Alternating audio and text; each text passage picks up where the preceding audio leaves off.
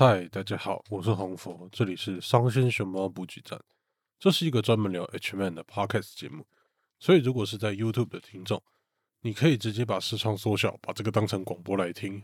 呃呃，拜拜拜托你不要把节目关掉，我求你了。然后我们今天这一集节目相当特别，是我们 NTR 强化月的第一集。我们要聊的角色，我们要聊的人，他是一个在不管是在里曼还是在表曼，都是相当知名的一个人物——五天红光。然后，如果你有什么特别想听的部分，叙述栏我们会附上时间轴，欢迎直接点选有兴趣的环节。那就让我们开始今天的节目吧。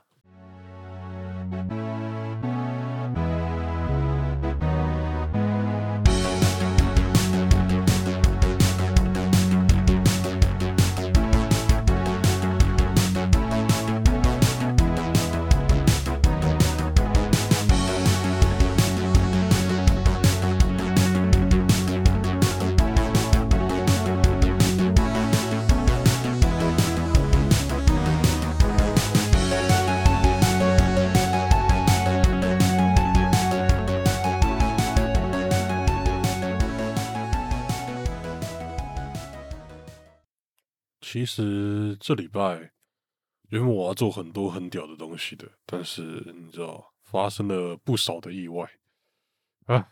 嗨，大家好，我红佛。你现在现在时间是二零二一年一月三十一号晚上的七点二十二分。呃，理论上这礼拜我们我上礼拜答应各位，这礼拜会出两集，一集是伤心熊猫补给站，另外一集是一起打高尔夫球嘛。但发生了一些意外，所以我现在录的时间是星期天的晚上。然后等一下我还要录一些别的东西，就是那个仔仔对抗赛。然后在后置完，可能都已经十点十一点了吧。所以礼拜天的深夜你才听到了这期节目。其实真的是发生了不少意外。首先，我原本要录一起打高尔夫球，但是我们我跟语言讲，我觉得我们这一集。没有酝酿好，所以我想说，我们缓一缓，然后可以先，你知道，我们先再多酝酿一点，再来写，再来录这一集，然后接着是，我们把这个延后之后，我就我原本想说，我要拿一个，说是访谈吗？其实它比较像。呃呃，反正就是两个仔仔的乐色话。原本想拿一个就是双人节目，而且这是跟一起打高尔夫球不一样的是，一起打高尔夫球我跟语言是远端录音的。然后，但这个双人节目是我们现场面对面录音。然后，这种面对面的录音都会，呃，虽然你们我不知道你们一起打高尔夫球，你们在听的时候有没有听出来？但就是我在录，我跟语言在录一起打高尔夫球的时候，我们的问题比较像是我们没办法。预测对面什么时候要讲话，所以我们有时候会突然撞到。当然，我我有尽力把大部分的撞到剪掉，但我相信各位还应该多多少少还是有听到一些互相撞到的声音的。但这就这就是远端的问题，所以如果能的话，我还是想实体。所以我这一集我找了个可以跟我实体录音的朋友，但实体录音就出了一些状况，因为我现在的录音不是用。那种一般 podcaster 他们用的什么录音界面那种很高档的东西，我就只是电脑插了 USB 麦克风。当然，我 USB 麦克风是比一般的那种一两百块的麦克风好，甚至也是比什么什么小雪球那种等级还要好的。但我那时候自作聪明，我想说，因为 Windows 电脑一次最多只能接受一部一一个麦克风输入种子，所以我想说，干那。我拿两台电脑，一台桌机，一台笔电，一起录音，这样我不就可以一次录两个人吗？他妈的，完全不是这么一回事。最后录出来的声音很奇妙的。我们假设两个都录了一个小时，结果一个出来的时间是一个小时之类的，另外一个出来的时间可能是呃是什么？可能是五十九分钟，然后可能五十秒、五十五秒。当然，实际上没有差那么多，它大概只差一秒而已。但它就是两边的音档没办法同步起来的，干超崩溃。我们想说，我用各种方法想要调，但是出来的东西都跟他起不赛，所以就没有办法。那个音档我们就作废了。然后可能下一次有机会我们再补录这个节目吧。唉，没有办法，发生了这种意外我也不想。嗯，然后既然这样的话，那就没办法。然后原本要录的《伤心熊猫补给站》，又因为你知道我们的宝可梦集幻式卡牌游戏开了新蛋，所以我跑去开新蛋。然后整个礼拜四、礼拜五就直接报废掉了。然后我事前又没有录好音，因为我的我到礼拜三、礼拜四，我都还在想我到底要录什么东西。我那时候有好几个主题在想，但是都觉得啊不够好。最后我选了这个主题，所以我要正式跟各位介绍，我们这礼拜开始这个整个月我们要做什么了。这整个月我们要做的是 NTR 强化月。其实这个灵感是来自。仔仔下半中，他们有跟我提过。仔仔下半中是另外一个讲漫画的 podcast 节目，他们是正常向的漫画。当然，如果你知道我的伤心熊猫补给站，我相信应该蛮多人都知道仔仔下半中的。他就跟我讲过，他们那时候是决定好这个月要聊什么主题，然后就从这个主题选几部漫画，所以他们基本上是快要该怎么讲？他们可能是事前一年就把他们所有要安排的东西都想好了，但我我自己是做不到。但我其实觉得一整个月都讲同一个主题的东西是个很有趣的事情，所以我也想尝试看看。然后我可以把一个我以前讲过的主题，然后再拿出来好好细讲。所以这个月我决定，我们就先拿 NTR 这个主题来讲讲看。NTR 这个主题哈，该怎么说？毕竟是。其实你们看不到后台数据，但是 NT 啊，那时候我当初在聊的时候，它是我这个频道目前点阅次数最高的单集吗？所以我就想说，好吧，那我们就再来回顾一下 NT 啊吧。那既然要聊 NT 啊，我这个月每个礼拜，我是算四个礼拜了，这个月四个礼拜，我就都会聊一个我觉得很厉害的 N T R 画家，当然。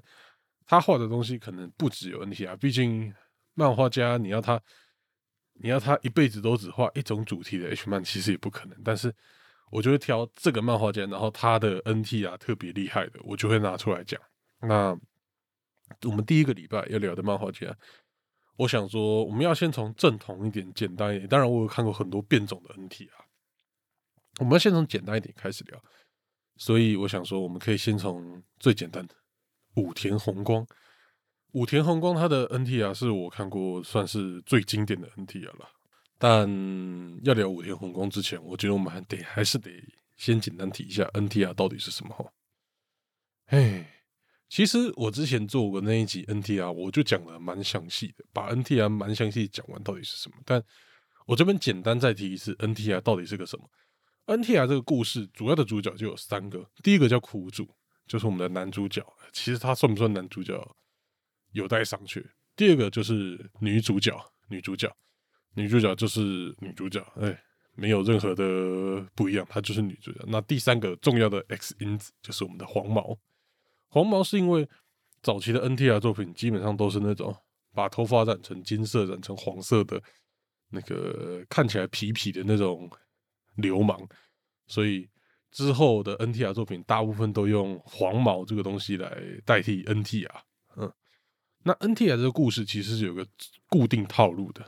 那固定套路是什么呢？第一个套路就是它它的顺序是这样的，就是一开始苦主跟女主角是开开心心在一起，他们可能是真的是情侣，也有可能是夫妻，有可能只是呃你知道青梅竹马，然后看起来暧昧暧昧的各种可能都有。但是就是一开始他们是甜甜蜜蜜的在一起。那第二个步骤是黄毛用各种威逼利诱的方式强迫女生跟自己啪啪，这个方式很多啦，有的是用权势压迫，有的是用偷拍压迫，然后有的是，反正这个地方就是那个漫画家可以自己可以自己想象到底要怎么弄的。其实我最近看的最屌的一部 NT 啊，它的方式其实它我最近看的那部最屌 NT 啊，它其实。逻辑上来说不是 NTR 的，但其实你我们从那个苦主的角度来看，他就是超级 NTR，因为他那个黄毛就把他的右训染呃弄得冰冰棒棒，而且他们的设定就是他们就是住在隔壁的，然后他们的窗户就是互通，然后窗户互通，然后黄毛就把就在苦主面前把女主角操的乒乒乓乓。这个这部真的很屌，但这部我应该会留到之后再讲。嘿，好了，反正第我们讲完第一部苦主跟女主开开心心在一起，第二部黄毛用各种方式威逼利诱让女主角跟自己啪啪啪。那女主角的心境大概会有两种，第一种就是心里一直在跟，因为这个故事里面黄毛他一定是很会做爱，如果不会做爱，那只只是。那就只是做哎，干你好恶心，然后就走了。所以这个故事里面，黄毛一定很会做爱，然后让女主角一直不断的高潮什么之类的。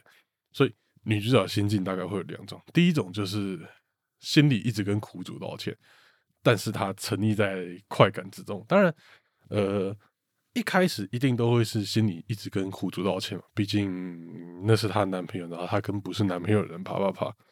但最后的结尾就还有分另外两种了。最后结尾分成另外两种，第一种就是完全堕落，就是完全沉溺在肉欲的快感，然后就整个人都变了样，或是直接抛弃她的男朋友之类的。那第二种就是男主角还是当然是选择原谅他，就还是跟女主角继续在一起了。这种就是头上很绿的一种结尾方式。那 这种就嗯，其实。我大部分看 NT 啊，反而不喜欢看到最后女主角还是跟男主角在一起，还是比较喜欢看到女主角直接完全堕落。毕竟，干当然是选择原谅他，真的是头太绿了，我不能接受。但男主角真是太蠢了。好了，但如果是这种方式，那我们女主角的心境就会进入我准备要说的第二种模式了。第我刚刚说女主角的心境，第一种模式是心里一直跟苦主道歉嘛。那第二种模式就是爽爽到觉得苦主真的太烂了，女主角爽到觉得苦主太烂，然后就最后决定抛弃嗯男主角，然后就说还是这个鸡鸡比较重要，我才不要跟我的男主角在一起，我比较喜欢这根鸡鸡，我已经不能没有这根鸡鸡这类的话，嘿，大概是这样的。好了，那。我们讲大概讲完 NTR 是什么。如果你还想知道更详细 NTR 是什么东西，你请你去看我《伤心熊猫补给站》一 P 九，那个算是我很认真的讲了一遍 NTR 是什么，甚至比我现在还要认真。嘿，好了，那那接下来我们就来聊聊，嗯，武田宏光这个漫画家吧。武田宏光这个漫画家，吼，其实他比较他的 H 漫其实只是他一个副业。他 H 漫是他的一个同人社团珍珠贝的出品，然后里面大部分都是同人志，所以其实他是有其他的，也是漫画家公主，就是一般向的漫画了。他的一般向的漫画，其实他也不太算一般向的漫画。他最有名的漫画就是他那个长很长红的一个战斗漫画叫《魔剑姬》，其实我也不知道他到底算不算一般向的漫画，毕竟。我刚刚在博客啦，还有博客这些查，诶，怎么还是十八禁的？嘿嘿嘿，干他的一般向的还是十八禁的，就不说了。好了，那毕竟他是 H 漫漫画家，所以这种 H 漫漫画家上岸的漫画，大部分都还是你知道，充满了卖肉元素，像是那个另外一部很有名的这种上，另外一个很有名的这种上岸的卖肉凡，就是《学院末世录》，是僵尸的。僵尸学员，还有 H 漫，还有还有卖肉掺在一起。哦，我小时候那时候看的真是妙不可言呐，真的很赞。好了，但我们回来讲武田宏光。武田宏光他他出的《魔剑姬》就是他的代表作，然后就是穿插了很多卖肉元、卖肉啊、后宫那些元素的战斗番，然后还有学员啊那些有的没的。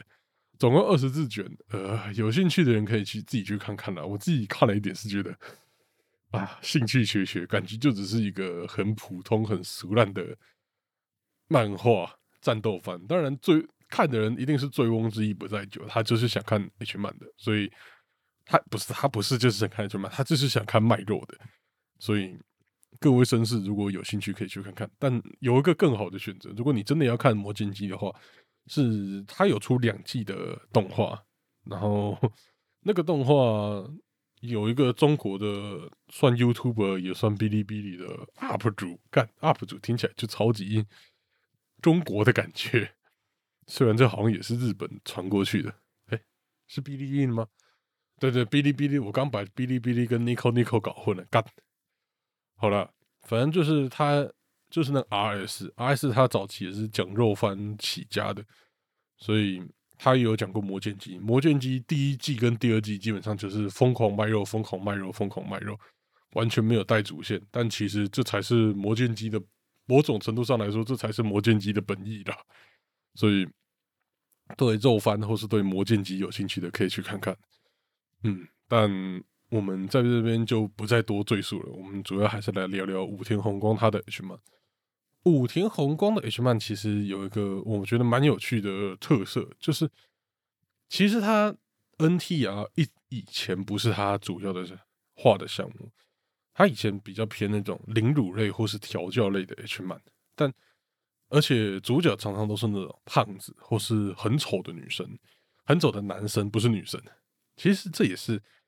我觉得 H 漫跟日本 A 片蛮有趣的一件事，他日本 A 片跟 H 漫很喜欢找长得不怎么样的男生，或是画长得不怎么样的男生去趴很正的女生，尤其是 A 片这件事情特别严重。我记得我以前看过一篇文章，有讲过一些原因是是有原因的，但，我已经忘记那篇文章详细是怎么讲的。如果有机会，我觉得我可以尝试跟各位讲讲为什么为什么 H man 或是为什么 A 片的男生都很丑。看，但这个有点像是中指通的手背范围，好像不太干我的事。但随便，反正如果我哪天想起来到底是什么原因，然后我查到相关资料，我可以跟各位讲讲。那而且就算是那种我刚刚讲的大部分凌辱和调教系，大部分都是很丑的男生，其实。这也是蛮多 H 漫常见这种凌辱跟调教系的，就是你原本他就是一个原本干不到那么漂亮的女生的人，要去干漂亮的女生，所以你要让那个等级的落差出来，你就把男生画的很丑，因为女生画的再漂亮就是那样，所以你只有把男生画越丑越胖越好，让那个反差更大。但武田宏光早期就算是那种两情相悦的漫画，就算是两情相悦的漫画。他都画的，嗯，至少女生看起来是很色的、很敏感的那种女生，然后很容易就高潮，然后做的事情很变态。其实这种调教还有领主，再加上体质敏感这两个要素，原本就是 NTR 里面很重要的要素。领入是 NTR 原本就需要，到时候就是要调教一下，因为你 NTR 玩一次过后，女生喜欢快感，那那个。黄毛就会逼那个女生做更过分的事情，然后做的事情就越来越过分，像是身上写政治记号啊，然后穿衣风格改变啊，或是或是什么到街上把你当狗在遛啊、尿尿啊、野外露出啊之类的，各种东事情都有。反正就是他们就是要越做越过激，所以原本就有凌辱跟调教成分。那体质敏感的重点在哪？体质敏感的重点就是在。如果一个女生体质不敏感，她就是一个死，她就是一个死鱼之类的，那 NT 啊就没有用了。你你你就不是 NT 啊，她没有沉浸在快感，你就只是单纯的强暴一个没有感觉的女生，其实就没有 NT 啊的那个趣味在了。所以 NT 啊里面女生是个敏感的体质，其实也是很重要的一件事情。那就像我刚刚说的这两个元素：体质敏感加调教。再加上，而且他男主角喜欢画的又丑又胖，再加上一个原本戏份就没有那么重的，你知道原本就没有戏份原本就不重的苦主，这几个元素加在一起，他就是武田宏光式的 NTR 了。嗯，大概是这样。那接下来来聊聊武田宏光他的画风吧。他画风一言以蔽之，就是比水龙镜更水龙镜的感觉。诶，有在听有在看 H 漫的，应该就懂我在讲什么了。他。这除了说，我觉得武田宏光他后期的画风，其实我觉得跟水龙镜蛮像的之外，还有也带到武田宏光老师笔下的角色的女主角的淫荡程度了。水龙镜老师笔下的女生，她也是很淫荡、很色，就是色到夸张的那种程度嘛。但是水龙镜笔下的老师，他故事中间可能会因为好色，所以表情变得很变态，或是姿势那些东西变得很变态，像接吻之类的，是舌头疯狂甩来甩去，真的在甩嘴唇的那种东西。他不是甩嘴唇，他是甩舌头。但但是水龙剑老师他笔下的角色，啪啪啪完之后，他是会变回正常人，像像什么水龙镜乐园啊，或是什么枪尖老木之类的，他啪完之后是会变回正常人的。但变回正常人，他最后的结尾比较常用的结尾，还是就是一般的故事的结尾，像温馨结尾，或是爱情结尾，或是什么之类的，他没有那么夸张的结尾，他结尾都是。稍微正常一点，但武田宏光老师笔下的女生角色，如果我们把那个淫荡开关打开，就是武水龙镜他的水龙镜老师他笔下角色淫荡开关是会打开关掉，打开关掉，它开关是好的。那武田宏光笔笔下的角色，他的他的淫荡开关就是打开，然后就关不回来了，这是开到底。就直接到漫画的最后一格，那个淫荡开关只有越推越高，越推越高，没法往下关的。它是一个，它是一个单行道，你知道吗？它就越来越崩坏。然后，因为它每一个都是一个一个单回，所以它可能下个单回淫荡开关就归零，然后再，然后再推，再推，再推。但是每一次推的就更过分一点，所以基本上。我才说他的东西是比水龙镜更水龙镜，除了画风之外，他的淫荡的东西也是比水龙镜更过分的。但当然也有可能会有人会说，水龙镜就是要把开关关回来才是水龙镜。但我觉得水龙镜的看点就是他把那个淫荡开关推开的那个瞬间，还有淫荡开关开着的那个瞬间，他其实把那个开关关掉的那瞬间，我反而觉得没那么带劲儿。好了，干我到底在攻啥小？好了，反正。简单来说，我觉得武田宏光的东西，你要跟别人推坑，很简单，你只要跟别人说，这个人跟水龙镜老师画的他妈的一样色，一样变态，一样实用哦，然后你就可以推跟别人来看，然后看了之后发现是 NT 啊，然后就这样带着罪恶感办事，你就可以搞一下你的朋友，大概是这样啊。对了。如果我讲到现在你不知道水龙镜是什么，我以前有介绍过，欢迎去看，大概是这样。然后其实我觉得武田宏光还有一个蛮有趣的特色，嗯，他很喜欢用体毛的茂密程度来代表女主角现在色的程度。举例来说，呃，武田宏光目前他都是他的 H 漫都是同人志嘛，他最厉害的同 NTR 系列作就是他的 Love Plus 系列，就是一个。恋爱游戏的同人志，嘿，那里面的女主角高岭爱花，她的腋毛跟阴毛就随着她调教的越来越彻底，他爱花的腋毛跟阴毛就越来越茂密，然后到最后一幕最后一集，他基本上就是原本是一个皮肤白皙的女孩子，直接变成黑肉辣妹，然后阴毛直接露在外面，然后跑去跟苦主约会。苦主我意思就是，我爱花已经变成另外一个人了。我必须讲，武田宏光他的那个这个 Love Plus 同人志系列真的是神作。那个苦主就是智障到不行，智障到会让人笑出来。但是也因为苦主那么智障，所以他才可以做那么多大胆的行为，又那么好看。嗯，这个系列做超级推荐，好不好？虽然说。武田宏光其他的戏，武田宏光的同人志其实都画的很不错。当然了，这这是他重要的副业，他当然要画的不错了。如果他没有画的不错，我也不会提出来讲的。该好像在讲废话。那其实我觉得这也是一个蛮有趣的事情。为什么体毛越茂密会被当成越重口味或是越淫荡的象征？其实这个在成人的影视产业还有各种事情上都还蛮常见的，像。呃，大部分这种成人影视产业都会要求双方把体毛之类剃干净嘛，但甚至那种没有剃毛的行为会被当成你要拍重口味的东西，或是演重口味的东西。但其实大部分的一般人，他可能会修剪你的腋毛、阴毛之类，但是其实是不会剃光的。但是成人影视产业是要求剃光的。其实我觉得是蛮有趣的事情吧。如果以后有机会，我可能你知道吧，也是会想聊聊这件事。干，为什么我都在挖坑呢？我他妈今天挖了两个坑，一个是为什么 A V 男优要长得又丑又胖，一个是为什么大家都要把毛剃光。